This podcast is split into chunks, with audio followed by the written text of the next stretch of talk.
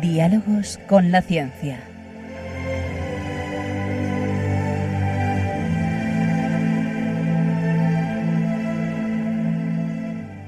Dirigido por Javier Ángel Ramírez.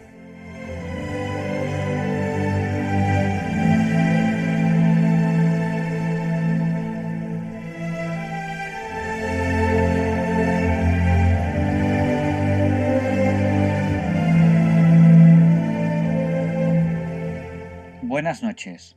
Estamos en Diálogos con la Ciencia, el programa para ti, que sabes que la verdad existe y la buscas. En Radio María, gracias a Dios, todos los viernes en sus dos primeras horas. Hoy, en la entrevista de la semana, vamos a tratar un tema muy interesante. Vamos a hablar de cuidados paliativos. Para ello, vamos a entrevistar a un doctor, un doctor en medicina que lleva 44 años trabajando en medicina. son 44 años con mucha producción, con mucha productividad. Ha hecho trabajos muy variados. Ha estado más de 10 años trabajando en cuidados paliativos. Y justo en ese momento, en esa zona, se implantaba algo tan importante como los cuidados paliativos a domicilio. Le vamos a preguntar por ello.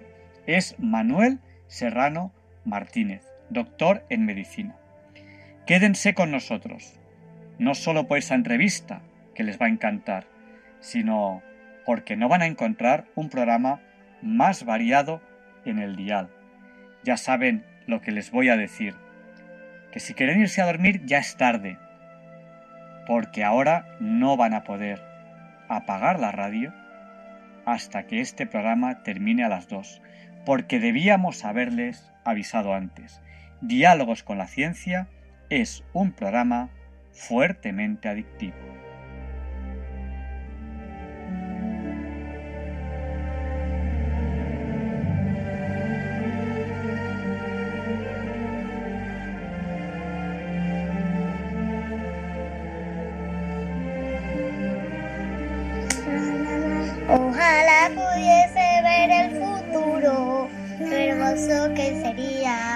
El universo, universo, universo. Los hermanos y familiares seguro que serían muy buenos. El mundo sonriente cantando de alegría. Gracias Padre Dios, gracias por la comida. Gracias Padre Dios por todo este mundo. Gracias Padre Dios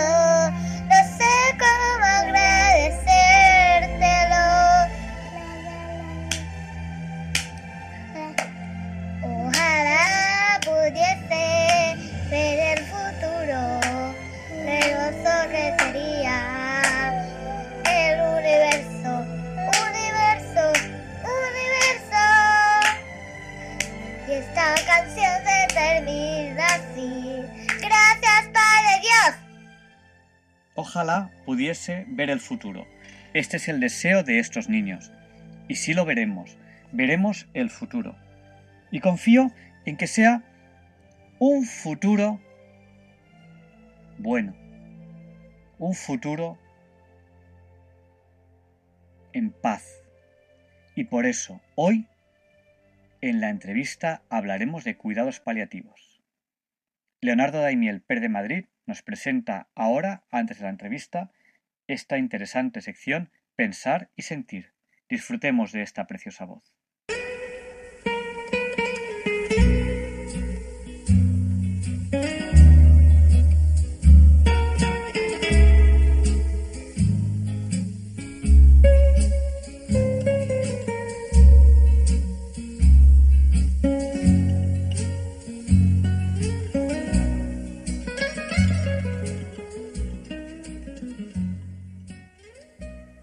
Buenas noches, queridos oyentes de Radio María. Soy Leonardo Daimiel y celebro estar de nuevo con ustedes. El actor y humorista cubano Alexis Valdés ha contado hace pocos días en un programa de televisión que recibió una llamada desde el Vaticano y le habló personalmente el Papa Francisco, pidiéndole permiso para utilizar el poema Esperanza, escrito por él, como epílogo para su próximo libro, que será publicado en pocas semanas. Alexis lo contó así, emocionado. Me llamaron del Vaticano y yo pensé que era alguna broma, pero era verdad. En diciembre saldrá el nuevo libro del Papa, que son reflexiones sobre la pandemia, y lo que cierra el libro es mi poema Esperanza. Me siento muy honrado con eso, comentó feliz. Se trata de una poesía acerca de las enseñanzas que una crisis colectiva podría dejar en los seres humanos. Se ha dicho erróneamente que este texto fue escrito en el siglo XIX a propósito de una epidemia. Incluso le ha sido atribuido al escritor uruguayo Mario Benedetti. Pero el autor del texto es en realidad Alexis Valdés Gutiérrez, nacido en La Habana hace 57 años. En España se dio a conocer por sus intervenciones en programas de televisión como El Club de la Comedia. Y en este año 2020 ha escrito esta breve poesía con el título de Esperanza y dice así. Cuando la tormenta pase y se amansen los caminos y seamos sobrevivientes de un naufragio colectivo, con el corazón lloroso y el destino bendecido, nos sentiremos dichosos, tan solo por estar vivos. Y daremos un abrazo al primer desconocido, y alabaremos la suerte de conservar un amigo. Y entonces recordaremos todo aquello que perdimos y de una vez aprenderemos todo lo que no aprendimos. Ya no tendremos envidia, pues todos habrán sufrido. Ya no tendremos desidia, seremos más compasivos. Valdrá más lo que es de todos que lo jamás conseguido. Seremos más generosos y mucho más comprometidos. Entenderemos lo frágil que significa estar vivos. Sudaremos empatía por quien está y por quien se ha ido. Extrañaremos al viejo que pedía un peso en el mercado. Aunque nunca supimos su nombre, siempre estuvo a nuestro lado. Y quizás el viejo pobre era tu Dios disfrazado. Nunca preguntaste el nombre porque andabas apurado. Y todo será un milagro. Y todo será un legado. Y se respetará la vida, la vida que hemos ganado. Cuando la tormenta pase, te pido, Dios, apenado, que nos devuelvas mejores como tú nos habías soñado.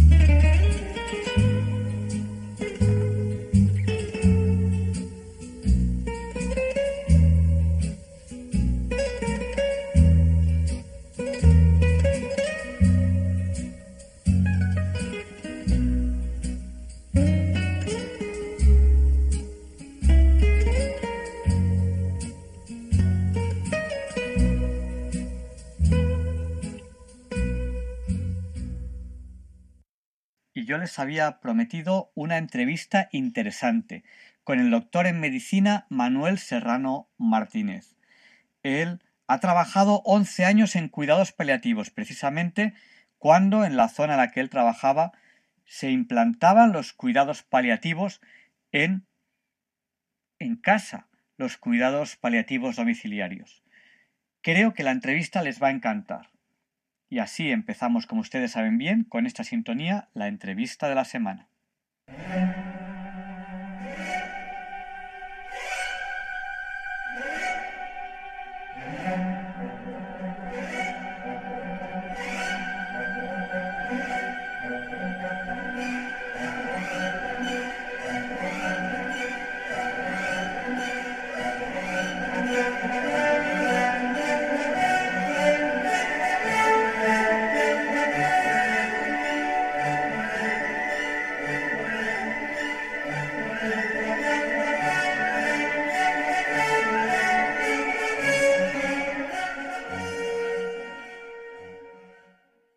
Y como ustedes saben bien, esta es la sintonía con la que tenemos la entrevista de la semana, con la que empezamos la entrevista de la semana. Y hoy es un placer tener aquí a don Manuel Serrano Martínez. Él es doctor en medicina, em, ha practicado la medicina en campos muy variados en España y en Estados Unidos durante 44 años. Ahora mismo es especialista en medicina interna, lo cual la medicina interna en general, eh, si no me equivoco, suele ser bastante hospitalaria, entonces pues tiene bastante trato con pacientes, algunos en situación compleja, en el hospital, lo cual pues eh, está íntimamente relacionado con pacientes que algunos de ellos están mm, graves y vamos a dejarlo ahí de momento, ¿no?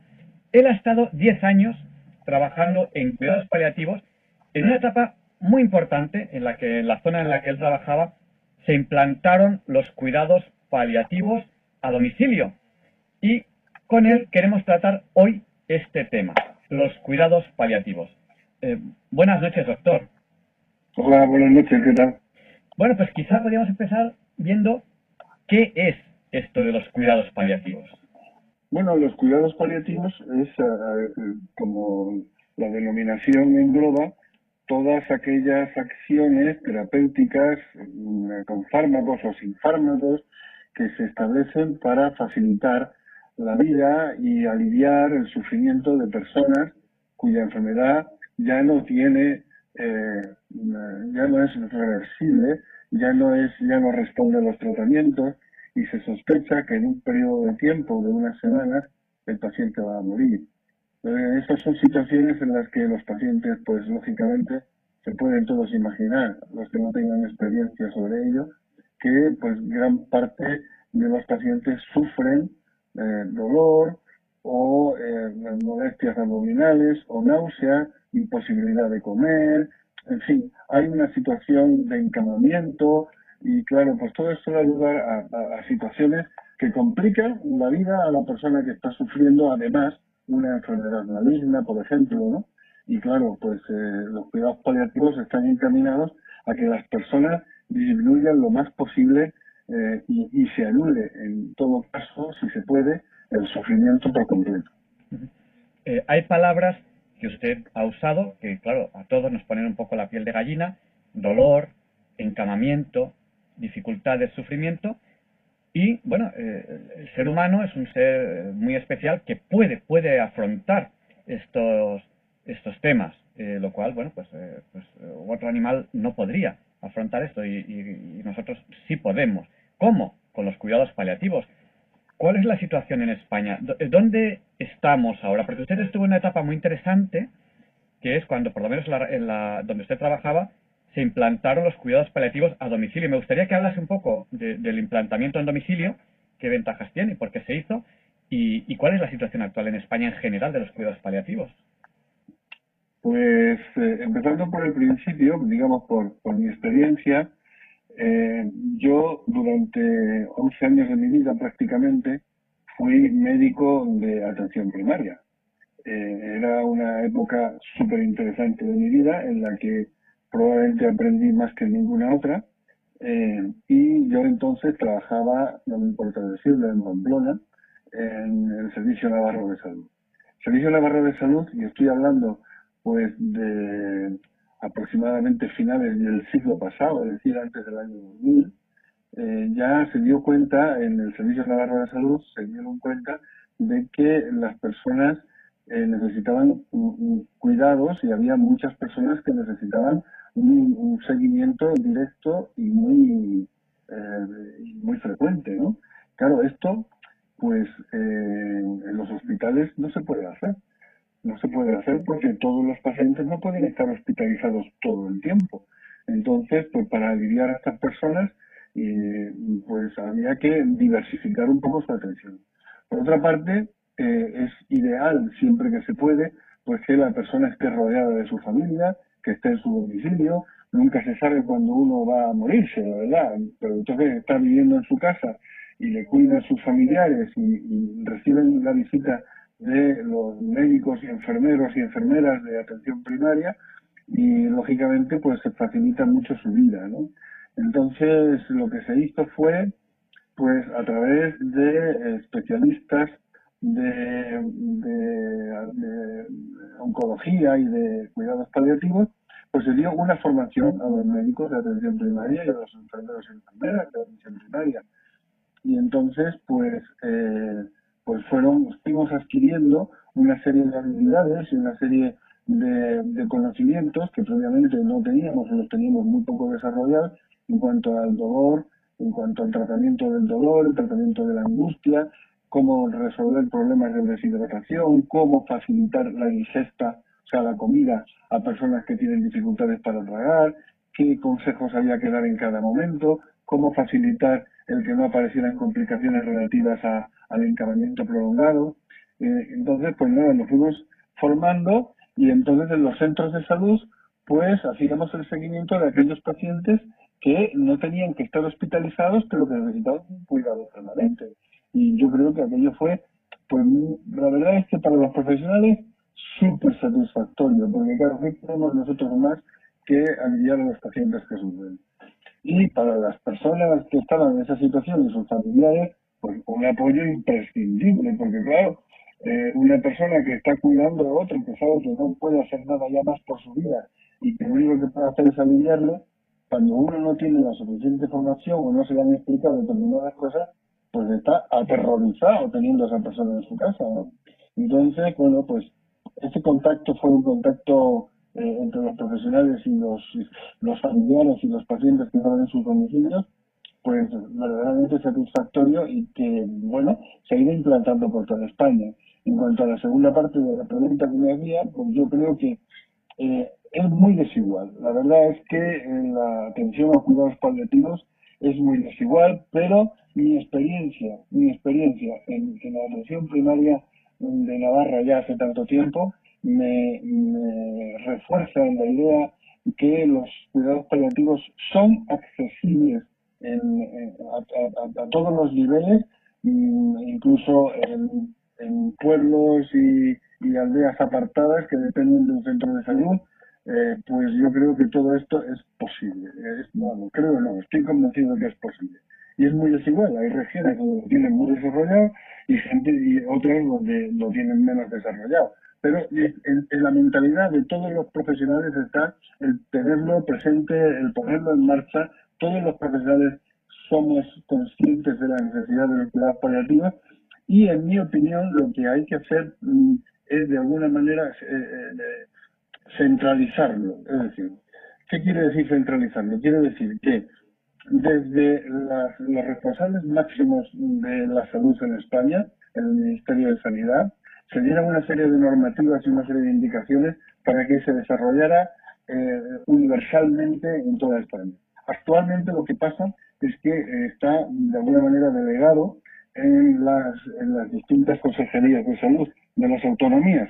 Y claro, al estar delegado, pues el desarrollo no es simultáneo y no es con la misma intensidad en todos los sitios, pero eh, insisto, los profesionales sanitarios tenemos el convencimiento y, la, y, la, certeza de que esto es posible, que es factible y lo único que hay que hacer es un esfuerzo ya, digamos, político de los responsables de salud para que todo se ponga en marcha de una manera eh, fácil, no es tan difícil. Yo lo he vivido en mi propia experiencia y poner en marcha un sistema de cuidados paliativos a domicilio, insisto, en aquellos pacientes que no pueden ser hospitalizados, no es difícil.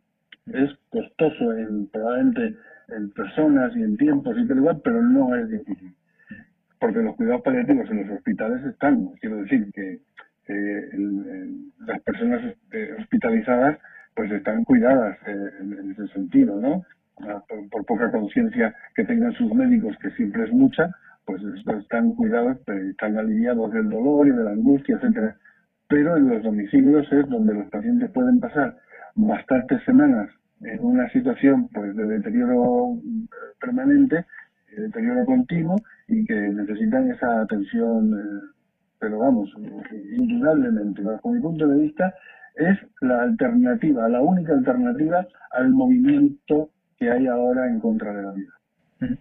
Pues eh, desde Diálogos con la Ciencia, que estamos ahora aquí en Radio María, eh, creo que deberíamos animar a, todos los partidos y movimientos políticos a la creación, que creemos que es muy importante, de una ley nacional de cuidados paliativos. ¿no? Ahora que se está hablando tanto eh, de esta sanidad pública, pues los cuidados paliativos deben formar parte, porque hay muchos, muchos, muchos ciudadanos que necesitan estos cuidados paliativos. No, debemos olvidarlo, no debemos pensar solamente en los que tienen un, cierto tipo de enfermedad, o sea, estos también, también existen.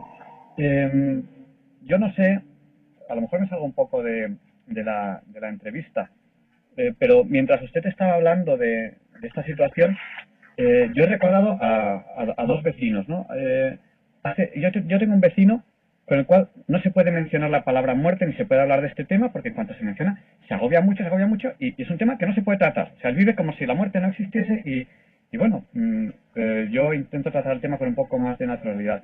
Y el otro día, curiosamente, llamé a un vecino de un amigo, porque yo soy arquitecto, me llevo bien con, el vecino de mi amigo, y estaba hablando con él. Este tiene un cáncer desde hace muchos años y, él, y debe estar malito debe estar muy malito. Y hablando con él, hablando con él de una gotera que había que reparar y tal, que yo le estaba diciendo, oye, pues vamos a llamar a no sé quién, vamos a no sé cuánto, vamos a pintar, vamos a no sé qué, me, planteó como, como, como, su recta, como su recta final. Y yo digo, ¿con qué naturalidad? Y, creo que es una persona no creyente, creo. ¿Con qué naturalidad el hombre está planteando su recta final? Eh, mientras, mientras hago las entrevistas, muchas veces yo estoy aquí toqueteando en internet y buscando las cosas de las que estamos hablando. Entonces, acabo de entrar en una página que se llama morirenpaz.org. Yo quiero preguntarle a nuestro entrevistado, a, don Manuel Serrano Martínez, doctor en medicina, mm, ¿existe la buena muerte? ¿Existe morir en paz? Eh, ¿O es un agobio eso de la muerte? Eh, ¿qué, experiencias tiene él sobre este sobre esta recta final, sobre este tiempo final de la, de la vida? el que ha trabajado en cuidados paliativos. Sí, y, he experimentado directamente con mis pacientes pues diversos modos de afrontar la vida y la muerte, claro. Eh, esto, esto, que, esto que me pregunta yo creo que es el núcleo principal de lo que la moralidad humana nos tiene, a donde nos tiene que llevar. ¿no? Eh, pues sí, yo tengo experiencia con con eh, diversos tipos de personas que han enfrentado la muerte de una manera, pues eso, muy, muy, muy diversa, ¿no? Hombre, yo pienso en principio que, que cada uno es fruto de la vida que ha llevado, con lo cual pues uno tiene que empezar a plantearse mucho antes de lo que piensa que puede morirse, porque eso nunca se sabe, eh, mucho antes tiene que empezar a plantearse cuál, cuál es su proyecto de vida, cuál es en, qué sentido él se está desarrollando como persona y cómo va a llegar a, la, una circunstancia a la cual todos vamos a llegar en la que pues, se nos va a plantear una enfermedad que algunas veces pues la gente que tiene, digamos, por decirlo así, entre comillas, más suerte, tampoco se sabe, puede, puede ser un desarrollo muy rápido y otras veces puede ser, como en esta otra persona que, que, que hablaba usted ahora, pues una, un desarrollo muy lento, de muchos años, que claro que uno va viendo pues permanentemente un deterioro y que se van agotando las posibilidades, etcétera, etcétera. Bien.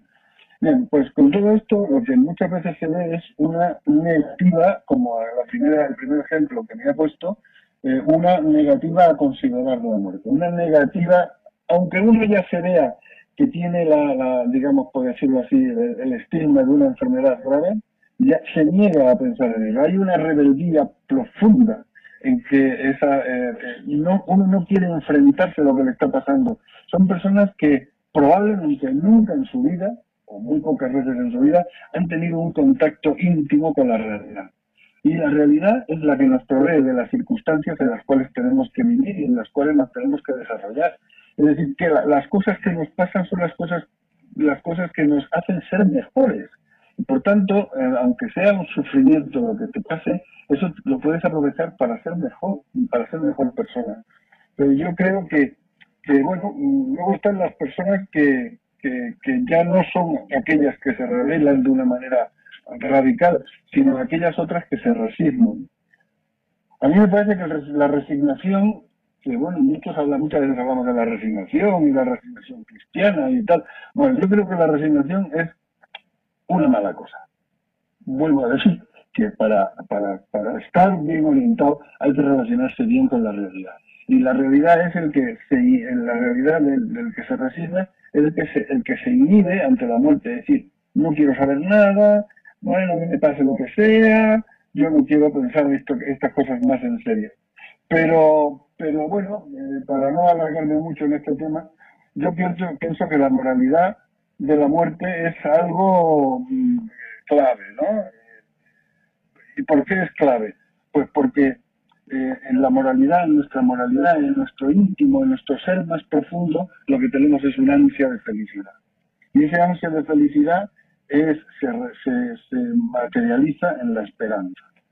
Y entonces, sin esperanza no puede haber felicidad. Y aquellas personas que afrontan los últimos días de su muerte, su vida, cuando van hacia su muerte con la esperanza de haber conseguido, de terminar de conseguir un proyecto vital apasionante como ha sido toda su vida, pues yo creo que estas personas son las que al final son las que eh, se comportan, por decirlo de alguna manera, como esta última persona que me ponía como ejemplo, dice, bueno, me va a pasar esto, pero es que esto ya es la recta final de mi vida. Es donde se va a completar todo lo que he hecho en la vida, donde no voy a cerrar los ojos a todo mi pasado y lo voy a prolongar con esperanza hasta eh, la vida futura. Yo creo que eso es el, ese es el asunto, ¿no? Se tenga fe o no se tenga fe, uno tiene la conciencia de si está cumpliendo un proyecto vital personal ilusionante o no, tanto si es eh, en momentos de felicidad eh, y, de bienestar, por decirlo así, como en otros momentos que sean de sufrimiento. Eh, yo puedo equivocarme, yo, siempre, gasto, siempre una broma a mis amigos cuando digo puedo equivocarme, siempre les digo un plan de broma, ¿saben, saben que bromeo? Digo, de hecho una vez de pequeñito me equivoqué, pero todos nos equivocamos y, y, yo puedo equivocarme, pero yo observo, observo a mi alrededor que, la capacidad de afrontar la muerte es eh, eh, eh, lo que he observado es la misma que la capacidad de afrontar la vida. Es decir, aquellas personas que tienden por su forma de ser a buscar soluciones positivas, que son positivas, que son constructivas, tal, en mi opinión, lo, que yo he observado, a, lo, mejor hay otros casos, creo que eso es lo que he observado, también tienden a, afrontar la muerte como algo, mm, bueno, pues que está ahí y que hay que afrontar. Y aquellos que viven agobiados, que todo es negativo, que todo no sé qué, pues también, también ven esto desde, desde el punto de vista positivo. Quizá ahí eh, la sociedad, todos, todas, deberíamos ayudar a vivir y a morir. Es decir, eh, ¿cómo viven los demás? Pues tiene que preocuparnos a todos, ¿no? Eh, ya no solo por esa, por esa labor cristiana de acompañar a los demás, sino por esa labor humana, ¿no? y ayudar a los demás, pues también a afrontar la vida, y, afrontar eh, la muerte. Usted nos ha hablado eh, en, este, en esta última pregunta de proyecto de vida. Me ha encantado cuando nos ha hablado de esa ansia de la felicidad que tenemos, que tenemos todos y muy importante, ha mencionado la realidad. Estamos hablando aquí en Diálogos con la Ciencia en Radio María con don Manuel Serrano Martínez, doctor en medicina, que ha estado años en cuidados paliativos y con él estamos hablando de cuidados paliativos. Pero hay otra opción a los cuidados paliativos, que es la eutanasia. Don Manuel Serrano Martínez ha escrito un libro que a mí personalmente me parece muy interesante, eh, que se llama Los últimos días, razón y práctica de cuidados paliativos. Tampoco le voy a pedir que haga un resumen del libro, pero usted habla mucho de razones antropológicas. Cuéntenos un poco, ¿por qué la antropología? Porque antes nos ha hablado un poco de moralidad, de ética, ¿por qué la antropología es importante en este tema?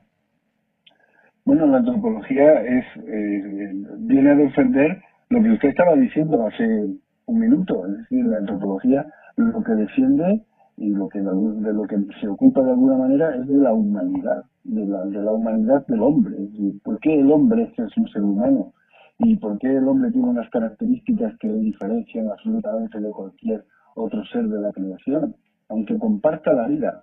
La vida, a lo mejor podríamos hablar otro día de lo que es la vida, pero hoy no vamos a hablar de lo que es la vida. Vamos a hablar de lo que define un ser humano. Lo que define un ser humano, bajo mi punto de vista, se puede hacer muchas cosas y podríamos enfocarlo de distintas maneras, y hay antropólogos que lo han hecho, antropólogos, me refiero a filósofos de antropología, no antropólogos que estudien las razas y, y los pueblos lejanos, ¿no? me refiero a la gente que se ocupa un poco de, de esto, ¿no? De, de, definir las características de un ser humano, ¿no?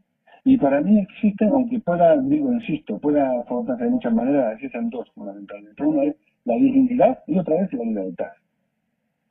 Entonces, eh, a través de la, la, la dignidad que nos lleva de alguna manera a ser conscientes y a defender el valor de nuestra presencia en el mundo. Es decir, el hecho de que estemos presentes en el mundo que estemos presentes en la vida, que estemos presentes en nuestra familia, en nuestra sociedad, esa presencia de cada ser humano en particular es lo que define su dignidad, es decir, es igual al resto de los seres humanos y por tanto requiere el mismo respeto que el resto de los seres humanos. Y por lo tanto eh, no se puede aplastar a un ser humano, ni se puede eh, ningunear a un ser humano, ni se puede eh, pensar que su vida tiene menos valor que la de otro ser humano. Eh, todas las vidas tienen el mismo valor y todas las circunstancias pues eh, eh, nos llevan a, esta circunstancia, a esta, a esta por decirlo así, a esta defensa de lo que cada persona es. Así que, por lo tanto, pienso que mm, debemos que defender pues lo que es la dignidad del ser humano y por último, bueno, y por último y en segundo lugar, la libertad, ¿no? La libertad. ¿Qué es la libertad? Pues la libertad es, en modo de ver, así muy sencillitamente también, la capacidad que tiene cada una, cada persona, de manejar su vida para hacer su propio proyecto vital. Es decir, lo que interrumpe el proyecto vital de una persona de una manera voluntaria por parte de otras personas le está quitando, le está quitando libertad. Esa es un poco la, esa es un poco la circunstancia. y, bueno, yo pienso que hay múltiples ejemplos de, estas cosas, ¿no? Como, como una persona puede interrumpir ella misma su proyecto vital, como una persona pues puede prolongarse, puede prolongar su dignidad más allá de una de una de una muerte o dicho, de una enfermedad que, que le amenaza con morir, ¿no? No sé si recuerdan los oyentes unos ejemplos que aparecieron hace un par de años o una cosa así, de un profesor australiano que se llamaba David Goodall. David Goodall eh, murió con 104 años cuando se fue a Suiza y se practicó a sí mismo el suicidio, el suicidio asistido. ¿no? Podríamos hablar luego de lo que es el suicidio asistido, pero bueno, en cualquier caso todo el mundo sabe, si te ayudan a suicidarte. Y, este señor, con 104 años, con toda su cabeza perfectamente amueblada, eh, había ya mm, abandonado la universidad y, eh, y, lo que tendríamos que a lo mejor que valorar es esta persona, ¿por qué no tenía ganas de vivir? ¿Qué, qué flojo o qué débil sería la, la, cómo él se sentiría en, en esa sociedad o en esa familia o en, en, en esa universidad donde haya estado donde ya no se sentía apreciado ni querido. Es decir, a esta persona le estaban a lo mejor aniquilando su dignidad. O él mismo se le estaba aniquilando a sí mismo, ¿no? Eh, despreciando ya su vida porque había alcanzado una edad tan avanzada. Y podríamos comparar a David Goodall con Morris Walsh, que era un profesor también, profesor americano, un profesor americano que es el protagonista de una novela que se publicó en 1997, me parece, eh, que muchas personas habrán leído, que se llama Martes con mi viejo profesor. Pues este, este David Goodall era visitado semanalmente por un alumno suyo, y ese alumno suyo fue el que escribió el libro. Este Morris Schwartz estaba enfermo de ELA. Sabemos que ELA es una enfermedad cruel y devastadora que va paralizando el cuerpo poco a poco, más deprisa o más despacio, pero que acaba inevitablemente en la muerte. No tiene tratamiento ninguno. ¿no? Pues este, este alumno suyo eh, viajaba y, y, seguía aprendiendo de su profesor cuando su profesor todavía estaba en una, eh, o, estaba en una enfermedad eh, tan grave como esta. ¿no? Él iba a que su profesor, al que había sido profesor suyo de la universidad, todavía ahora ya que ya estaba en estas circunstancias, le siguiera enseñando de la vida. O sea, Morris Schwartz tenía un gran aprecio y una gran presencia propia en la, en vida a través de su dignidad, mientras que David Goodall, pues la pérdida de su dignidad no se sabemos si se la quitaron o si el mismo se la quitó, pues le llevó a sus ideas. Es decir, que, que todas las personas tenemos un proyecto vital y ese proyecto vital lo podemos llevar hasta, la, hasta el último minuto de nuestra vida. Eh, y, claro, pues la, circunstancia es, es, esta, ¿no? ¿Por qué un ser humano es un ser humano? Porque es digno y porque es libre. Pues muy interesante esto que nos acaba de contar don Manuel Serrano Martínez, donde nos ha puesto este ejemplo que él trata en su libro, Los últimos días, razón y práctica de cuidados paliativos, donde trata este ejemplo, este ejemplo de, David Goodall, eh, que en un momento dado pues decide, decide suicidarse frente a Morris Schwartz, que es una persona que quizás sería comparable, pero peor. Hay que tener en cuenta que Morris Schwartz tenía ELA, eh, eh, por lo tanto estaba muy enfermo, y le mantenía, le mantenía ese, alumno que iba a visitarle y que, y que le permitía de alguna manera seguir transmitiendo su conocimiento a través, a través del alumno, ¿no? Entonces, ahí un poco... Y luego quizás debemos plantearnos como sociedad, cuando las personas tienen deseo de suicidio, da igual que tengan 104 años, que 25, que 50, que 14, ¿qué tiene que hacer la sociedad? ¿Tiene que, tiene que, ayudarles a suicidarse o tiene que, atenderles? ¿no? Fíjese la, palabra atención, que tiene mucho que ver con el tema que estamos tratando de cuidados paliativos. Yo sé que usted en, su libro, en este libro que, ha escrito, trata muchos casos. Este, este, es uno de ellos. No sé si, quiere comentarnos algún otro que sea importante para entender la importancia de, lo que es eh, esta dignidad y esta libertad humana y, de los cuidados paliativos. No sé si quiere, comentarnos algún otro. Bueno, sí, la verdad es que eh, hay, varios ejemplos que pueden uno que pueden eh, pues ponerse al tenor de todas estas circunstancias, pero a mí me parece primero que a lo mejor convendría dejar bien clarito qué es una eutanasia, porque yo es que no podemos hablar de eutanasia sin saber lo que es eutanasia, ¿no? todo el mundo piensa porque que eutanasia es, eh, pues nada, dejar morir a un enfermo. ¿no? Pues no, dejar morir a un enfermo no es eutanasia. Eh, lo que es eutanasia es acabar intencionadamente con la vida de un enfermo. Eh, no, no, no, se dice para que sea eutanasia que el paciente esté mortalmente grave. De hecho, se han aprobado algunas, algunas actuaciones de eutanasia en Holanda eh, que es donde más desarrollada está y donde más tiempo lleva practicándose, eh, eh, sobre, en personas pues deprimidas, o sea, simplemente deprimidas, no tienen ganas de vivir, ven la vida pues un poco difuminada y entonces pues se dicen para vivir así prefiero no vivir entonces pues deciden acudir a un sitio para que se les aplique la eutanasia. bueno, así que la eutanasia en, el fondo tenemos que, distinguir varias clases de eutanasia. La eutanasia activa voluntaria, que es la simple eutanasia, consiste, generalmente se hace de la misma manera en todos los sitios, en la administración de una medicación, como por ejemplo un sedante para dormir al paciente y luego se le da una medicación que le paraliza de tal manera porque no puede respirar y mientras está dormido muere. De la misma manera, eh, por tanto, esto es una intencionalidad tendente de acabar la vida con una persona. Luego tenemos la actividad, ah, esta es la eutanasia activa voluntaria, pero también existe la involuntaria cuando se aplica a una persona que es mentalmente que es mentalmente competente, pero que no ha hecho esa solicitud. Es eso se puede hacer en algunos sitios donde los profesionales sanitarios piensan que esa vida no vale nada y entonces le aplican por la eutanasia. Yo espero que esto no suceda en, muchos sitios, pero sé que ha pasado, ¿no? Luego está la eutanasia activa no voluntaria, no involuntaria. La involuntaria sería si el paciente no lo pide, pero la no voluntaria es el paciente que no tiene capacidad de pedirlo.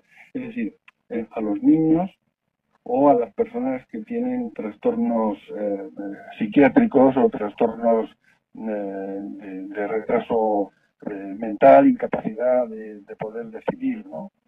Es decir, estas son las eutanasias activas. Luego está la, eutanasia pasiva. La eutanasia pasiva es decir, bueno, pues este paciente ya no se le va a poner más tratamiento porque el tratamiento es, inútil, ¿no? Lo único que hace es prolongarle la vida y prolongarle el sufrimiento, este tipo de eutanasia, que es una eutanasia que tú no quieres acabar la vida del paciente, por eso se dice que es pasiva, no es activa, sino pasiva. Tú no quieres acabar con la vida del paciente, pero es un tratamiento que de alguna manera es un poco inútil, porque lo único que hace es prolongar la vida dentro del sufrimiento y sabes que indudablemente un poquito después el paciente va a morir de otra situación. Entonces, eh, esta sería la eutanasia ah, pasiva. Y luego está el, suicidio, el suicidio asistido. El suicidio asistido viene a ser prácticamente lo mismo, lo único que se le prepara al paciente, se le deja todo preparado en, un lugar pues muy tranquilo y muy silencioso y muy tal para que sea el propio paciente el que le dé al botón de las inyecciones. ¿no? Eh, y es el paciente el que se suicida, pero en el fondo no es más que una aplicación de una legislación que es tolerante con el, con el, digamos, de alguna manera, la, la interrupción voluntaria de una vida. Y en ese sentido estaba pues este eh, un, chileno que tenía 98 años, que se llamaba Hernán Letelier. Este, este era un de 98 años porque estaba mentalmente perfecto. ¿Qué pasaba? Porque, porque vivía solo, que había estado infectado, que había tenido una neumonía, que se encontraba mal, que había vuelto a su casa, y el hombre pues se sentía con falta de cuidado, ¿no? Pues, vivía solo y, claro, él decía, no soy válido para, para funcionar yo solo, estoy muy frágil, digo, bueno, dice, pues para vivir así, más vale que me maten, ¿no? Pensó así, pero lo que pensó fundamentalmente es, voy a perder mi dignidad, y antes de perder mi dignidad, prefiero que me apliquen la eutanasia. Ese fue un poco su planteamiento. de aquí que viene esta, a mí me parece, a mí me parece, muy mi opinión, me parece que la, la, lo que se dice para eh, justificar la eutanasia es, la muerte digna. ¿De acuerdo? Muerte digna. Es decir, muerte digna es morir antes de que la enfermedad te lleve a una decrepitud intolerable. Eso es que me provoquen la muerte para no llegar a una situación en la que yo esté gritando de dolor o en la que me deje todo el mundo abandonado o que esté en una situación, bueno, pues a mí, me parece que la dignidad nunca puede estar en la muerte, porque realmente la, la, muerte es la interrupción de la dignidad. Sí, la dignidad es lo que mantiene a una persona presente en el mundo. Y, ahora sí, en esto sí que nos tenemos que ocupar. Porque lo que, lo que eh, me parece a mí es que es fácil hacer una campaña de educación poblacional para explicar qué es la dignidad y que, la, eh, y que el, el, apelativo, el apelativo de muerte digna eh, es un poco falaz, es un poco manipulador, a mí me parece. A mí me parece que lo que sí que podemos hacer es decir cómo hay que cuidar a las personas para que mantengan, por decirlo de alguna manera, su bienestar hasta el último momento de su vida. Aunque sepan que efectivamente están en un proceso irreversible, pero se les puede quitar el dolor, porque el dolor se puede quitar, eh, en, el 90 y muchos por ciento de los casos el dolor es, tratable y si no se quita del todo se puede minimizar. La angustia es tratable y cuando ya la angustia llega a una situación pues de, esta ansiedad ya en los últimos momentos de la vida, pues el paciente se le puede sedar. Es decir, que se pueden hacer cosas, que tenemos facilidad para hacer cosas para el cuidado diario y el cuidado en el último extremo de la vida, para que el paciente tenga el menor sufrimiento posible y esté, esté eh, arropado por todas las personas que le quieran arropar. ¿no? Es decir, que a mí me parece que eso es lo que es la dignidad, dar a cada persona el valor que realmente tiene. Entonces, aquí sí que se puede hacer, por decirlo de alguna manera, una campaña poblacional donde participen todos los medios que quieran sumarse a ello, ¿no? Porque claro, la opinión pública, la opinión pública, la opinión pública es lo que opina el público, y lo que opina el público generalmente está mediatizado por lo que opinan los medios de comunicación. Y claro, esto es una situación que tenemos que tenerlo bien claro. Y cada uno tiene que preocuparse de formarse a sí mismo y de, y de ver un poco realmente cuál es la verdad de las cosas. Mucho más difícil es convencer a una persona que tiene ideas suicidas de que no se suicide, porque esa persona ya ha decidido por sí mismo que su vida no tiene valor. Y claro, revertir esto es muy difícil porque lo que habría que haber hecho en todo caso es haberlo prevenido con mucho tiempo.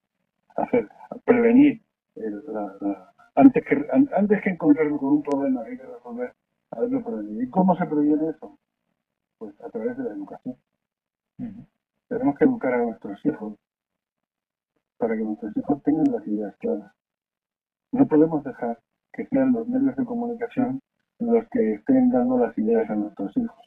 Y si nuestros hijos ahora que son pequeños o son adolescentes o están yendo ya a la universidad y se están formando para ser personas independientes, si tienen ahora ideas claras, esas ideas las mantendrán después y tendrán a lo mejor pues una, por decirlo de algún modo, una, uh, una conciencia bien formada, una conciencia por lo menos que ponga en contacto con lo que es verdad y no con lo que es mentira que nos están contando por ahí, como toda la cultura de la muerte, que es en el fondo, en el fondo la cultura de la muerte es negar la dignidad de las personas.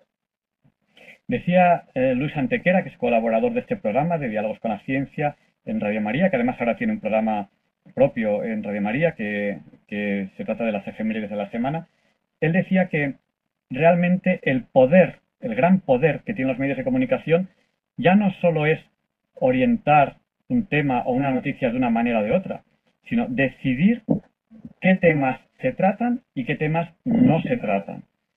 Cuando se oye hablar eh, en otros medios de comunicación que no sean Radio María, porque Radio María tiene la suerte que es una emisora muy libre, que no todos los medios lo son por temas de, que necesitan dinero para su, a través de publicidad y todo eso, Radio María, gracias a Dios y gracias a ustedes que la, que la apoyan, no necesita eso, es Radio María, es uno de los medios, el que yo conozco, el más libre de todos, ¿no? ¿Qué medios de comunicación nos hablan de esto, ¿no? De, del dolor, el encamamiento, las dificultades, el sufrimiento y la necesidad que, desde Diálogos con la Ciencia creemos que tienen los políticos de plantear una ley nacional de cuidados paliativos. ¿Qué medio de comunicación nos habla de la buena muerte, de morir en paz, nos trata los temas de por qué, por qué hay personas que no tienen ganas de vivir y, lo encausan y lo plantean, ¿no? Eh, pues, pues, pues, bueno, pues aquí, aquí lo estamos intentando hacer en esta entrevista que estamos teniendo hoy a, Manuel Serrano, doctor en medicina. 44 años practicando medicina en muchos temas y, años en cuidados paliativos con el que estamos hablando de cuidados paliativos. Hemos hablado de antropología, de ética, eh, yo le he tomado la palabra porque usted nos ha dicho que hay que tratar un día qué es la vida. Si no le importa, un día hablaremos de qué es la vida con, con, usted. Y bueno, sí, dígame, que le he cortado. No, que me parece un tema súper apasionante. Tratar la vida, qué es la vida, ¿no? Porque estamos tan acostumbrados a dar algunas cosas por descontadas que dice, bueno, sí, yo la vida ya sé lo que es, ¿no? Pero, pero ¿qué es la vida? qué don tan maravilloso es la vida. ¿Quién puede arrogarse el derecho de quitar la vida? Eh, a mí me parece esto que es la pregunta. La pregunta es esta, ¿no?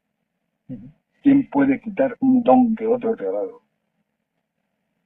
Usted nos ha hablado de razones antropológicas, de humanidad del hombre, de libertad, de realidad. Es muy importante. Estos temas muchas veces se tratan de forma falaz, no real incluso manipulando el significado de, algunas palabras, ¿no? De dignidad. El tiempo en la radio pasa volando y va a haber que ir terminando la, entrevista. Hay muchos oyentes que pillan la entrevista pues a mitad o casi al final, con la entrevista empezada. ¿Cómo podríamos resumir esto eh, yendo al grano, las ideas fundamentales de, la entrevista? Usted como doctor está acostumbrado en sus investigaciones a llegar a unas conclusiones, a un resumen. ¿Cómo podríamos concluir, resumir para aquellos oyentes que han llegado tarde a la entrevista? Bueno, pues yo eh, diría que, que hay que, yo, haría como unos puntos, ¿no? El primer punto, a mí me parece que el orden debería ser este. El primer punto, eh, tenemos que tener conciencia de lo que es la presencia de una persona en el mundo que tiene la misma dignidad que nosotros, es decir, que eh, tiene la vida humana. Y la vida humana no se caracteriza por, por si se tiene más o menos inteligencia o si se tienen más o menos dificultades para hacer una vida normal. La vida humana es la vida del hombre y el hombre puede tener la razón en diversos grados de desarrollo, pero siempre es una persona. Es decir, que cualquier ser humano tiene derecho a que se le eh, afirme la dignidad y su libertad, por la cual cada uno puede hacer el proyecto de vida que pueda. Es decir, unos pues serán eh, premios Nobel, otros serán astronautas y otros serán eh, dependientes pues de una farmacia, por decirlo de alguna manera. Es decir, que otros somos médicos y, otras personas pues se dedican al periodismo o a la arquitectura. Es decir, que eh, hay, hay diversas posibilidades del desarrollo de la razón, pero todos, todos, todos tenemos derecho a que se nos eh, respete nuestra presencia en el mundo. En segundo lugar, lo que ataca la presencia en el mundo es la cultura de la muerte. La cultura de la muerte es decir, bueno, pues lo que ya parece que no merece la pena porque no tiene satisfacción, porque no ofrece satisfacción, porque no ofrece nada de lo que los hombres entendimos como positivo, pues es la eutanasia en su vida asistida. Es decir, termine usted su vida, haga usted de su vida un proyecto a su medida, no a lo que la vida realmente eh, merece y requiere. Pues, se ha cansado de vivir, pues muérase. O yo pienso como profesional sanitario que este paciente no tiene ninguna otra solución, digo, pues los familiares que algunas veces pues lo que están deseando es el, desenlace final, pocas veces la verdad, pero eh, muchas personas están ya muy cansadas de ese cuidado tan prolongado. Entonces, pues a veces eh, cometemos el error de pensar o de solicitar acelerar la muerte de una persona. Que esa muerte no es una muerte digna, que la muerte no puede ser digna, que la dignidad en realidad solamente está relacionada con la vida, que, la, humanidad no se interrumpe porque se sufra. Es decir, el sufrimiento no va en contra del, desarrollo de una persona. Que de hecho estamos sufriendo toda la vida. cualquier cosa que nos sale un poquito mal, pues es un poquito de sufrimiento. Decir, el sufrimiento nos construye y el sufrimiento extremo, pues al final dentro de la tolerancia de lo que de lo que una persona puede estar aguantando de dolor y de angustia, pues eso también nos construye hasta que llega un momento en que efectivamente pues la, la, agonía final requiere lógicamente una, un alivio inmediato. Eh, ese alivio inmediato no es, no es lo que le da muerte, es simplemente calmar esa situación. Es verdad que a veces al calmar esa situación la muerte llega un poco antes, pero claro, el precio de no calmar esa situación es un sufrimiento muy intenso que puede, en el extremo, yo lo visto, obnubilar la razón de una persona. Es decir, una persona que sufre de una manera desmesurada, pues eh, no puede no, no, puede hablar, no puede relacionarse, no puede pensar, no puede eh, tener una, digamos, por decirlo así, no, no se manifiesta la humanidad en toda su potencia. Por tanto, eh, tampoco eh, me parece que, que, tengamos que tener ninguna restricción a la hora de aliviar esas situaciones finales. Por tanto, esos cuidados paliativos se extienden desde que el paciente empieza a tener ya complicaciones de una enfermedad que va a ser terminal hasta que muere. Los cuidados paliativos es todo el alivio de toda la situación, pasando desde la postura hasta el encamamiento, hasta el tipo de sábanas, hasta el tipo de colchón, hasta el tipo de dieta, los tratamientos para, para mejorar la digestión, los tratamientos para mejorar la disposición diaria, el tratamiento para el dolor, para, eh, para la piel, que todavía se pega mucho y, puede resquebrajarse. Es decir, hay una serie de cuidados, un abanico tan amplio de cuidados para hacer la vida fácil o hacer la vida cómoda a una persona que tiene una enfermedad mortal, que los cuidados paliativos son prácticamente interminables. Los cuidados paliativos eh, son una serie de tratamientos y de medidas eh, eh, de cuidado humano que son imprescindibles. Por tanto, los cuidados paliativos son una parte integrante e integral de la medicina que tienen que ser implementados en todo el país con la misma intensidad. Y no están implementados con la misma intensidad, porque están delegados en las comunidades autónomas y no todas han hecho las mismas, no han tomado las mismas medidas. Y, por tanto, bueno, pues eso, ese cuidado es lo que llamamos cuidados paliativos y la razón de que los cuidados paliativos tengan que ser implementados de este modo que digo es que todos los seres humanos, usted y yo y todos los que nos oyen, tenemos el mismo valor a los ojos de Dios, a los ojos de la naturaleza y a los ojos de nuestros inmigrantes. Ha acabado usted hablando de los ojos de la naturaleza. No hemos hablado de leyes naturales, si existe una ley natural o no pero, pero eso lo dejamos para, para otras cosas. Eso lo podríamos dejar, a lo mejor cuando hablemos de la vida. Exacto. aquí tendríamos, que tener, tendríamos que tener algún otro, algún otro participante que, bueno, que pudiera hablar de eso con más conocimiento que yo.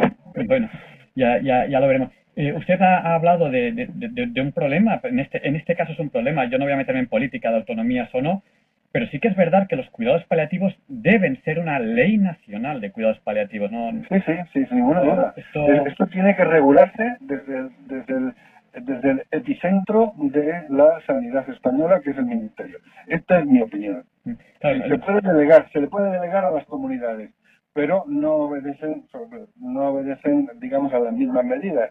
Claro, el problema está en que esta, fragmentación lo dificulta un poco, pero, pero yo creo que no es, no es imposible, evidentemente. No, no, una, una, ley nacional de cuidados paliativos que es absolutamente necesaria y desde Diálogos con la Ciencia en Remedia hacemos ese llamamiento a todos los partidos y todos los movimientos políticos. Nosotros aquí no cerramos la puerta a nadie. Es necesaria una ley positiva, constructiva, para los cuidados paliativos, porque todos vamos a morir, todos. No, aquí no hay ninguno que vaya a, vivir, a vivir para siempre en este mundo. Entonces, bueno, muchísimas gracias, doctor, por habernos dedicado su tiempo y, ha sido una entrevista que, realmente nos ha dado mucha luz. Eh, la entrevista estará colgada en el podcast porque hay, muchas personas ahora mismo en, el WhatsApp comentándome, pues, eh, eh, qué interesante la entrevista, me he perdido una parte, o quiero, quiero enviarle a un amigo la entrevista, pues estará colgada en el podcast dentro de un par de días. Muchísimas gracias por todo. Pues nada, ha sido un verdadero placer y a mí me ha ayudado mucho también, porque he pensado algo que todavía no, que a lo mejor todavía no había pensado, así que me ha venido fenomenal. Gracias. Pues muchísimas gracias y buenas noches. Buenas noches.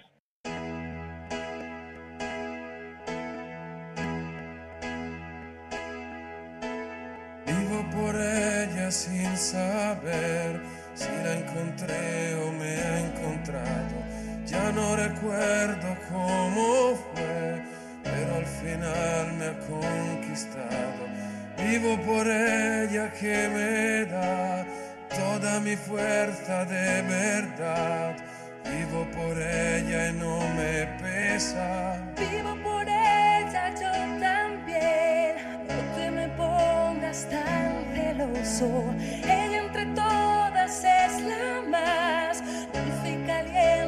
Como un beso. Ella a mi lado siempre está para pagar mi soledad. Más que por mí, por ella yo vivo también. Es la musa que te invita a tocar la suavecita.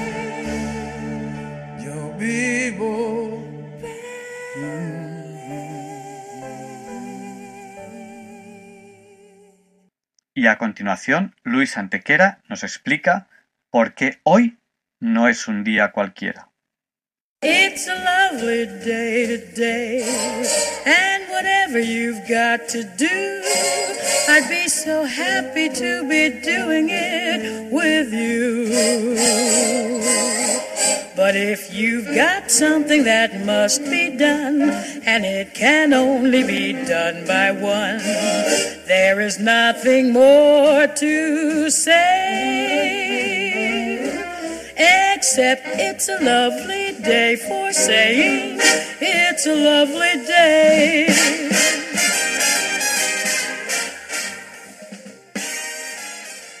No, Javier Ángel, no directos compañeros de diálogos con la ciencia, no, queridísimos oyentes de Radio María, claro que no es un día cualquiera. Ningún día es un día cualquiera y este 30 de octubre que nos disponemos a comenzar ahora mismo. Tampoco porque es un día muy importante en la historia de la expansión musulmana por el mundo, porque en un platillo de la balanza, el positivo, en 637, con su toma tras la batalla del puente de hierro, la ciudad de Antioquía cae bajo el califato Rashidun, así llamado el reinado de los cuatro primeros califas, Abu Bakr, Omar, Uthman y Ali, también conocidos como los califas ortodoxos, los únicos aceptados por todas las ramas del Islam, pues luego vendrá la separación entre sunitas y chiitas, la llamada primera fitna, de fitna, división, primera, como hemos dicho, de una serie de cuatro, cuatro grandes fitnas, a las que añadir además las andalusíes, que dan lugar a lo que generalmente conocemos como reinos de taifas, siendo así que taifa significa facción.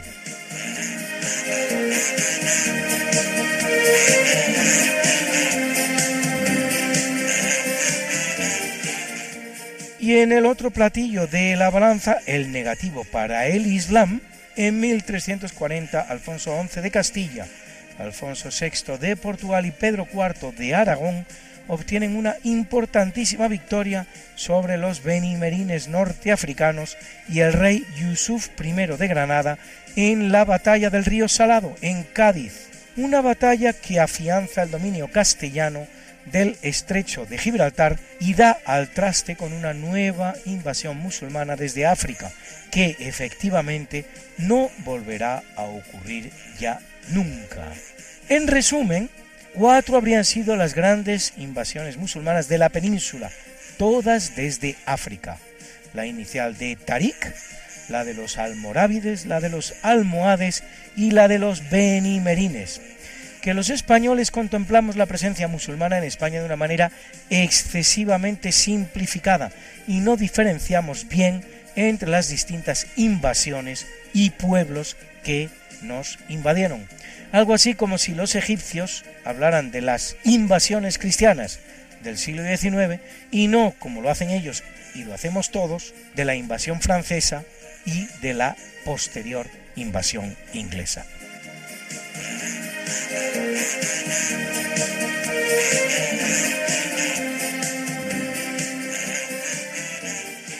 Y en 1813 en Pamplona capitulan las tropas francesas.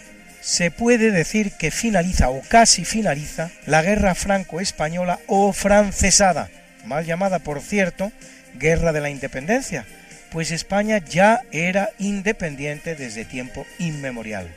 Ni siquiera se produjo la invasión de toda la parte europea del país, librándose la parte sur de Andalucía, Baleares y Canarias. Y por supuesto no se invadió el inmenso territorio de la España transatlántica, tan española como la cisatlántica. La ocupación además fue muy breve, apenas cuatro años, y siempre muy cuestionada. La última batalla de la guerra tendrá lugar en Toulouse, con victoria española, y a nadie se le ocurre hablar de guerra de la independencia francesa. Y por si todo esto fuera poco, lo que en realidad se pone en juego en la francesada no es la independencia de España, que fue en todo momento y habría seguido siendo un reino independiente, aunque la victoria final hubiera caído del lado Bonaparte, sino un cambio de rey acompañado de un cambio de dinastía, tratándose pues más de una guerra de sucesión que de una guerra de independencia. Va siendo hora de llamar a las cosas por su nombre cuando de la historia de España hablamos.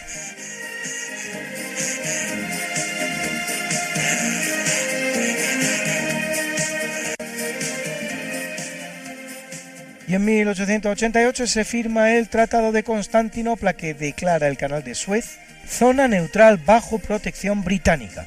El Imperio Otomano permitía así la navegación internacional de forma libre a través del canal tanto en tiempos de paz como de guerra.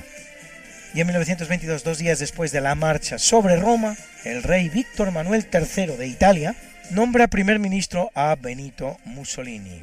Mussolini estará al frente de los destinos italianos 21 años, hasta que en 1943 el mismo rey lo cese para rendirse a los aliados en plena Segunda Guerra Mundial, arrestándolo en el Hotel Campo Imperatore en los Apeninos, de donde lo rescatará Hitler con el dispositivo llamado Unternehmen Eiche, Operación Roble en alemán, dirige Otto Skorzeny.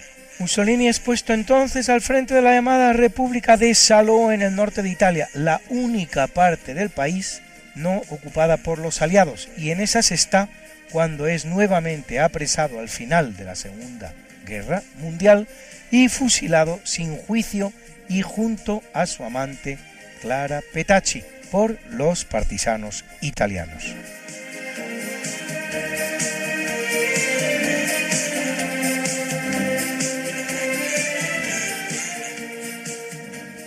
1928 en Gran Bretaña y según consta en el cuaderno de laboratorio de Alexander Fleming, una placa de cultivo llama su atención. Fleming está descubriendo la penicilina, hallazgo con el cual se adentra en el maravilloso mundo de los antibióticos que tantas enfermedades curarán en adelante. Uno de los grandes descubrimientos de todas las épocas en el mundo de la medicina, si no el mayor de todos. Los toreros españoles dedicarán al gran médico británico una estatua que puede usted ver en la Plaza de Toros de las Ventas, agradecidos por la cantidad de vidas que su descubrimiento salvará. Hay un antes y un después del descubrimiento de la penicilina en lo que se refiere a mortandad de los toreros, que puede caer a algo así como 20 a 1 o incluso más.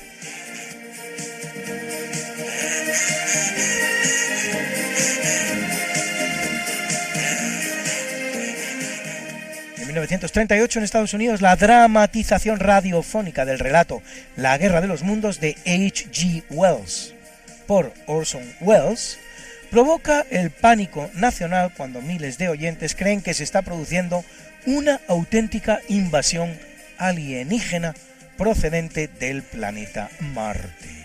Y aunque, a diferencia de lo ocurrido en Hiroshima y Nagasaki en 1945, sin víctimas mortales esta vez, es un día negro en la historia de la carrera nuclear, porque en fecha como la de hoy, pero de 1951 en Nevada, Estados Unidos hace detonar la bomba atómica Charlie de 14 kilotones y en 1962 sobre el atolón Johnston en el Océano Pacífico, la bomba Housatonic de 8,3 megatones, dos de las 1129 que detonará entre 1945 y 1992, a razón de unas 25 años. Y en 1961, en Nueva Zembla, es el gobierno soviético el que hace explotar la llamada bomba del zar, la bomba atómica más grande de la historia, de 50 megatones, 4.000 veces más potente que la arrojada sobre Hiroshima, la cual produjo 200.000 víctimas mortales. Bruna, Bruna, nació María y está en la cuna, nació de día, tendrá fortuna. Por dar a la madre su vestido largo y entrará a la fiesta con un traje blanco la reina cuando María cumpla 15 años. Te llamaremos Negra María, Negra María que abriste los ojos en carnaval. En el capítulo del natalicio nace en 1632 Christopher Wren, físico, matemático y arquitecto inglés que reconstruye Londres tras el importante incendio de 1666, diseñando hasta 52 iglesias, entre las cuales la Catedral de San Pablo. Amén de ello, destacará en el campo de la observación astronómica, inventará un pluviómetro y un reloj meteorológico, planteará el problema que dará origen a los Filosofías Naturales Principia Matemática de Newton y es uno de los fundadores de la Royal Society. Estamos pues ante un gran sabio y en 1735 el norteamericano John Adams, uno de los padres fundadores de los Estados Unidos de Norteamérica y segundo presidente de los mismos por el Partido Federalista.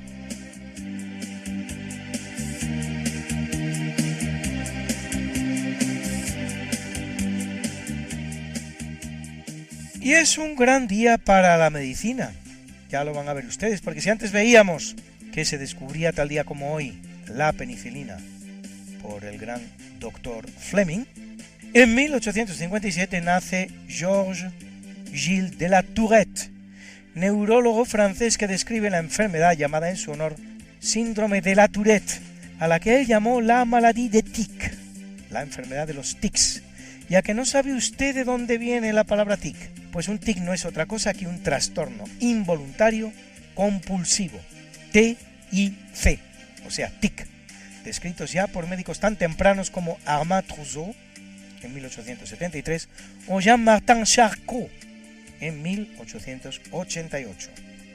En 1895 nace el bacteriólogo alemán Gerard Domac, Nobel de Medicina en 1939 por el descubrimiento de la sulfonamida prontosil, primera droga efectiva contra las infecciones bacterianas. Autor de la obra Pathologische Anatomie und Chemotherapie der Infektionskrankheiten. Anatomía patológica y quimioterapia de las enfermedades infecciosas. Y el mismo día del mismo año, fíjense ustedes qué casualidad, el estadounidense Dickinson W. Richards Nobel también de Medicina, este en 1956 por el desarrollo del cateterismo cardíaco y la caracterización de una serie de enfermedades del corazón o cardiopatías. Y en 1900 el finlandés Ragnar Granit, Nobel de Medicina 1967 por sus descubrimientos sobre procesos visuales primarios, psicológicos y químicos en el ojo. Y en 1928, el estadounidense Daniel Nathans, Nobel de Medicina 1978 por sus investigaciones sobre la estructura de ADN del virus símico denominado papovirus SV40, el más simple conocido capaz de producir cáncer. Impresionante, como ven, el idilio existente entre el 30 de octubre, el Nobel de Medicina, y la medicina en general.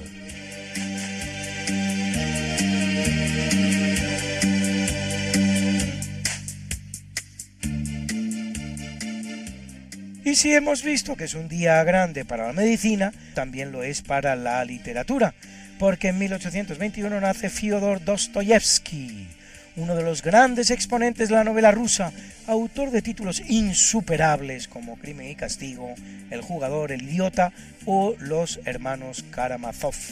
Indudablemente uno de los grandes novelistas de la historia. En 1871 lo hace el francés Paul Valéry, autor de El cementerio marino o La joven parca. Y en 1910 el poeta y dramaturgo español Miguel Hernández, que preso durante nuestra guerra civil en una cárcel en la zona nacional, en ella morirá de tuberculosis con apenas 31 años de edad. Una pérdida irreparable para la poesía española y mundial, algo que nunca debió ocurrir. Entre sus muchas obras, esta maravillosa elegía a Ramón Sigé, que es de lo más bonito que se ha escrito en verso en lengua española.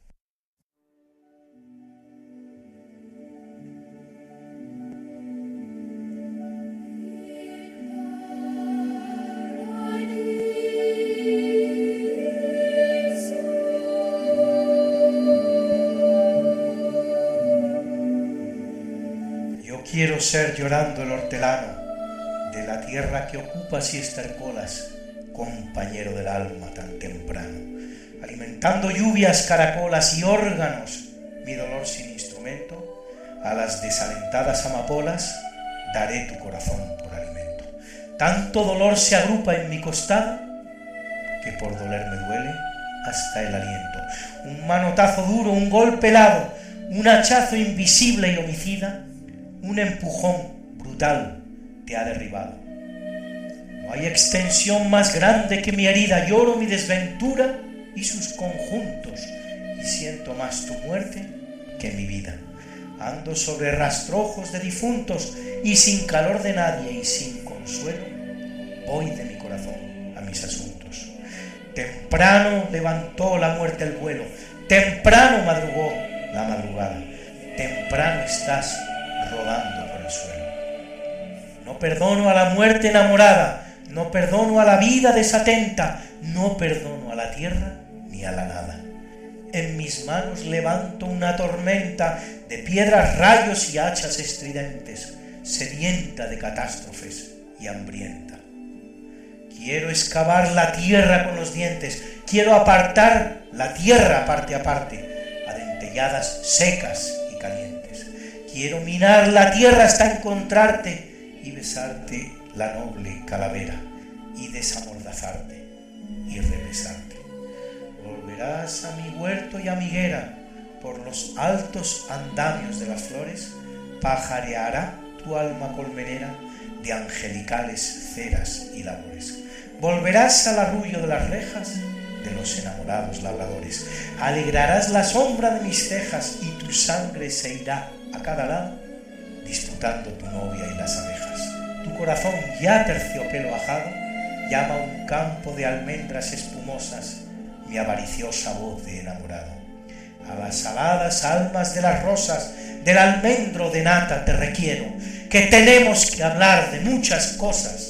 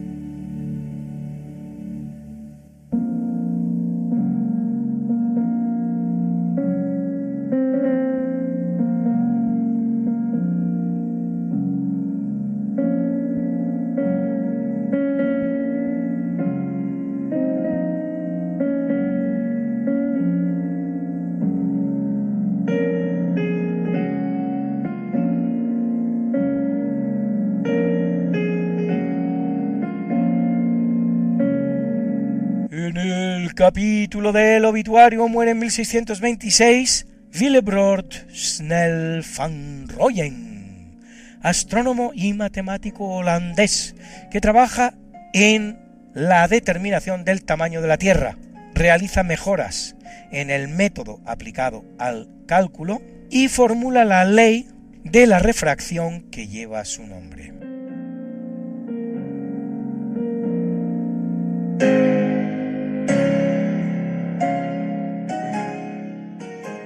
Y ahora dos españoles singulares, porque en 1799 muere el jesuita Esteban de Arteaga, autor de investigaciones filosóficas sobre la belleza ideal, importantísimo tratado de estética y de le rivoluzione del teatro musicale italiano, las revoluciones del teatro musical italiano, donde propugna unificar poesía y música, escenificación y pantomima en una auténtica fiesta de las bellas artes, anticipándose así al llamado Gesamtkunstwerk, traducible como obra de arte total, del compositor alemán Richard Wagner.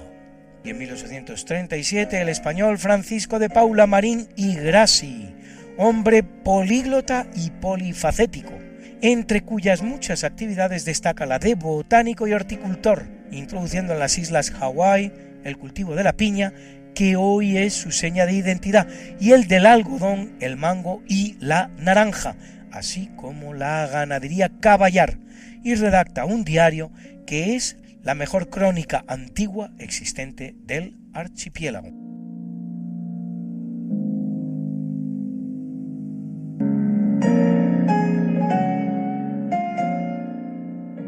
En 1910 muere el suizo Jean-Henri Dunant, Nobel de la Paz 1901, el primero de todos los Nobel de la Paz, empresario que testigo en 1859 de la agonía de los heridos en la batalla de Solferino en Italia, crea un cuerpo de voluntarios para socorrer a los heridos de guerra que no es otro que la Cruz Roja la Convención de Ginebra sobre la Guerra de 1864 adopta algunos de sus postulados de humanitarismo militar. Y en 1956, el que muere es Pío Baroja, escritor español de la llamada generación del 98, autor de obras como Zalacaín el aventurero y Mala hierba.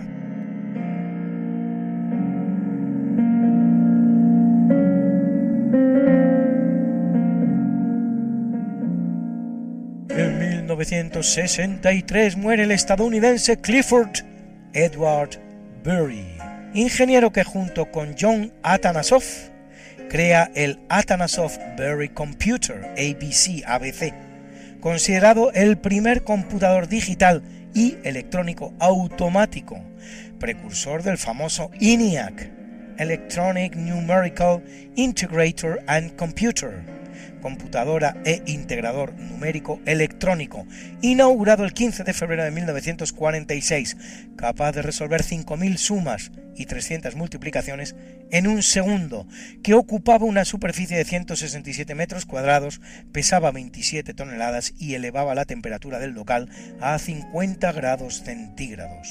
Y en 1975, el que muere es Gustav Hertz, Nobel de Física 1925 por sus estudios sobre el paso de electrones a través de un gas, sobrino a su vez de Heinrich Rudolf Hertz, que descubre el efecto fotoeléctrico y la propagación de las ondas electromagnéticas, en cuyo honor se denomina hercio a la unidad de medida de frecuencia. Y en 2009, Claude Lévi Strauss antropólogo y filósofo francés, fundador de la llamada antropología estructural. Qué linda está la mañana en que vengo a saludarte. Venimos todos con gusto y placer a felicitarte el día en que tú naciste, nacieron todas las flores. En la pila del bautismo cantaron los ruiseñores. señores. Ya viene amaneciendo, ya la luz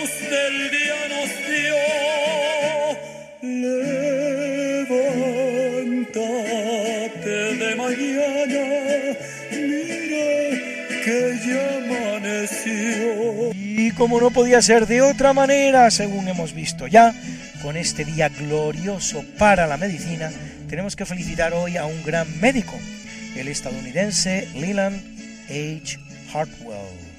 Nobel de Medicina 2001 por sus contribuciones a la comprensión del ciclo celular, que cumple 81. Felicidades, maestro. Y a otro Nobel, el alemán Theodor W. Hensch, que aunque físico de formación y Nobel de Física 2005, lo recibe por otra gran contribución al mundo de la medicina, la espectroscopia basada en el láser, que cumple 79. Felicidades, maestro. Y a Robert L. Gibson, astronauta norteamericano, participante en cinco misiones STS de la NASA, cumple 74, y al gran violinista ruso Shlomo Mintz, que cumple 63.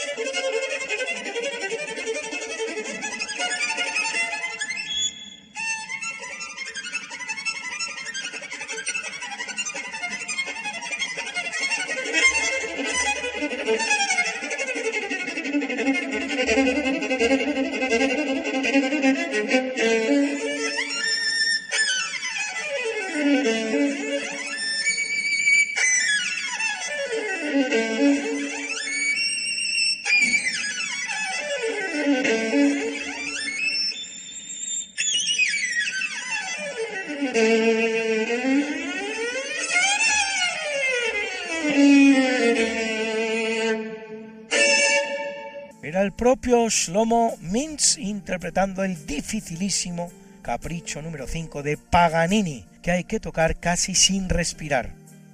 Y a nuestras guapas, hoy la modelo estadounidense Ashley Graham, perteneciente a la categoría denominada en el argot Plus Size, talla plus talla grande. De hecho, pesa casi 100 kilos, profesión que alterna con una interesante pedagogía de aceptación del propio cuerpo. Muy de agradecer. Que cumple 33.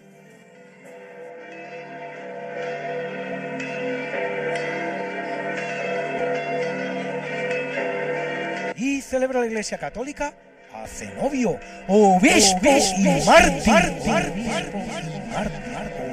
a Lucano, Marcelo, Lupercio, Victorio, Serapión, Saturnino, Talasio y Bayo, a Gerardo Celsino y Pimenio, obispos, a Arilde, Irene y Atanasio, confesores, y a Claudio y Nantero, abades. Y hoy finaliza la Semana Internacional del Desarme y una propuesta desde Diálogos con la Ciencia. ¿Por qué no se establece tal día como hoy el Día Internacional o Mundial de los Médicos o de la medicina. Con todo lo que hemos tenido ocasión de ver, creo sinceramente que lo merece. Y como yo sé que a muchos de ustedes les gustan estas efemérides, pues pueden ustedes consultarlas como siempre en el medio Religión en Libertad, en la columna En Cuerpo y Alma, donde las colgamos para ustedes. Cada semana.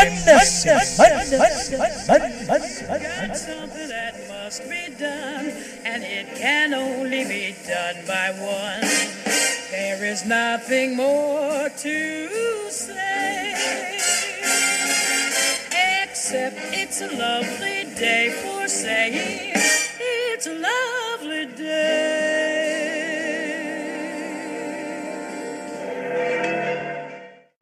Pues muchas gracias Luis por esta interesante sección de efemérides. Una sección tan interesante que ya tiene en Radio María un hueco, un hueco con un programa específico de Luis Antequera titulado Esta no es una semana cualquiera. Les dejamos ahora con el Catecismo de la Iglesia Católica, que sé que les gusta, y, y con esta oración que a veces hago, Señor, dame una voz como la de Monseñor Munilla y una sabiduría como la suya, sabiduría y preparación.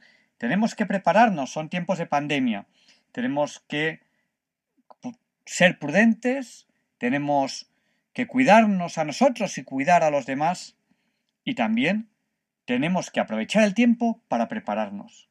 Les espero la semana que viene, si Dios quiere. No falten.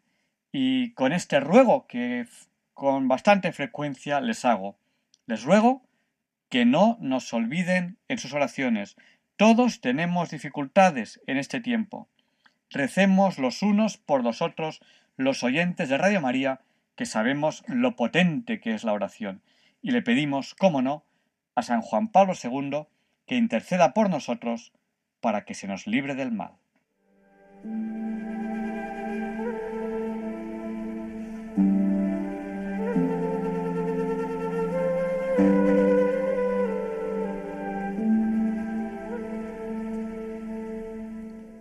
Y así concluye en Radio María el programa Diálogos con la Ciencia. Dirigido por Javier Ángel Ramírez.